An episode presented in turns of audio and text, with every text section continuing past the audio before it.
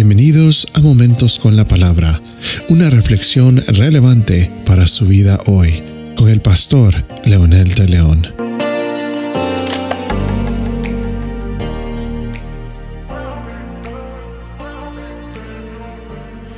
Saludos amigos y amigas, aquí estamos en una audición especial de Momentos con la Palabra. Hemos querido utilizar este espacio con el propósito de informar y de formar de alguna manera a las personas que están con dudas acerca del COVID-19 y en las variantes que ha mutado.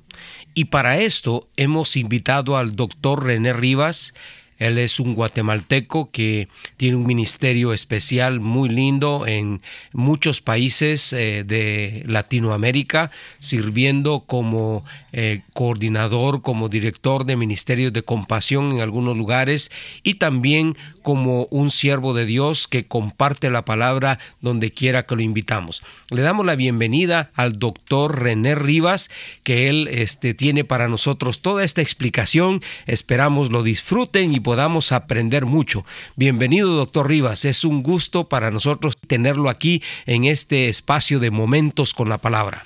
Muchas gracias, hermano Lionel, por invitarme para participar en este podcast que tengo entendido que tiene muchos seguidores. Y para ellos especialmente yo quiero mencionar algo relacionado con la variante Omicron del COVID que está presente en la actualidad la diferencia entre el COVID tradicional y la variante Omicron. Y aquí puedo mencionar de que el virus coronavirus siempre ha existido. El SARS-CoV-2 es el virus que desde hace dos años eh, nos sorprendió con esta enfermedad tan terrible del COVID-19. Y desde entonces para acá el virus ha tenido algunas variantes, desde la beta original, o sea, la cepa original que se llamaba beta, pasando por la variante delta y ahora también por la famosa variante Omicron. Mucha gente habla de los síntomas y se cree que los síntomas son diferentes, pero prácticamente podemos decir que los síntomas siguen siendo casi los mismos, es decir, dolor de cabeza, dolor muscular y dolor en la garganta. Aunque sí hay diferencia con el Omicron, que con estos pues son más leves. Hay menos fiebre y casi no aparecen las pérdidas de, del gusto y el olfato. Pero realmente me empieza a preocupar que algunas personas siguen presentando fatiga y también dificultad respiratoria. Tres días después de un posible contagio, nosotros podemos realizarnos una prueba de antígeno o una PCR tradicional, la que puede darnos un resultado positivo, pero realmente no nos muestra con qué cepa nos hemos infectado. Se asume que es la variante Omicron la que está causando la mayoría de contagios, dada la celeridad, podríamos decir, con que la gente está apareciendo con los síntomas y porque generalmente estos eh, se están presentando en forma más leve. Además, porque el número de personas que ya ha tenido el COVID original y también ya se han vacunado, incluso con el refuerzo, hasta ahora no se ha demostrado que las vacunas sean eficientes contra esta variante, pero sigue siendo importante que nos vacunemos.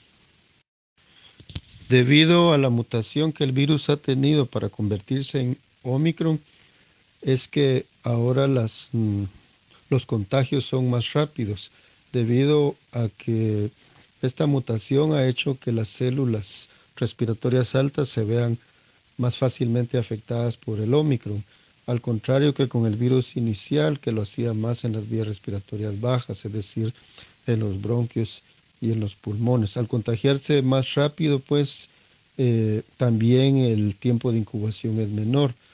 Eh, antes era de siete días, ahora con el Omicron el periodo de incubación es de tres días en promedio, pero de igual manera también sale del cuerpo más rápidamente en unos siete días. ¿Puede una persona que ha tenido COVID infectarse con la nueva variante? Por supuesto que sí. Y esperemos que no aparezcan más variantes, pues los virus siguen mutando. Cuando hablamos de la mutación, ya lo hemos dicho, que es un cambio en la estructura eh, del virus, lo que hace que éste se fortalezca, en este caso contra las vacunas, como tradicionalmente ha sucedido con, con, las bacterias, con los antibióticos, que cuando damos antibióticos indiscriminadamente, los, las bacterias se van protegiendo, se van fortaleciendo y cada vez tenemos que dar antibióticos más fuertes.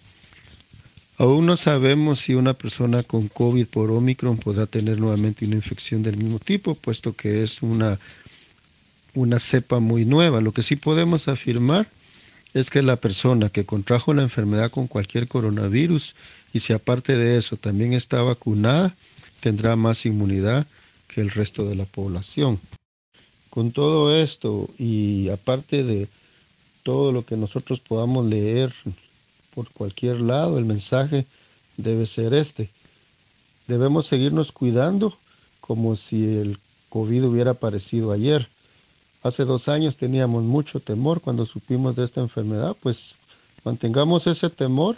Creo que es bueno que mantengamos siempre la distancia, sigamos usando la mascarilla en la forma correcta, de preferencia que sea una mascarilla N95 o KN95 porque nos protegen más.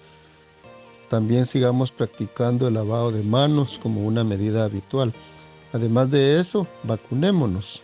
Por favor, hagamos uso de este recurso que tenemos a la mano. No le tengamos miedo a la vacuna. La vacuna no tiene nada malo, pero lo importante es que nosotros podemos confiar en el alfa y omega, que es mucho más poderoso que todos los virus juntos. Muchas gracias, doctor Rivas. Apreciamos esta explicación y esperamos que toda nuestra audiencia pueda tomar en cuenta estos consejos y también tomar en cuenta las respuestas a muchas preguntas que están en el aire.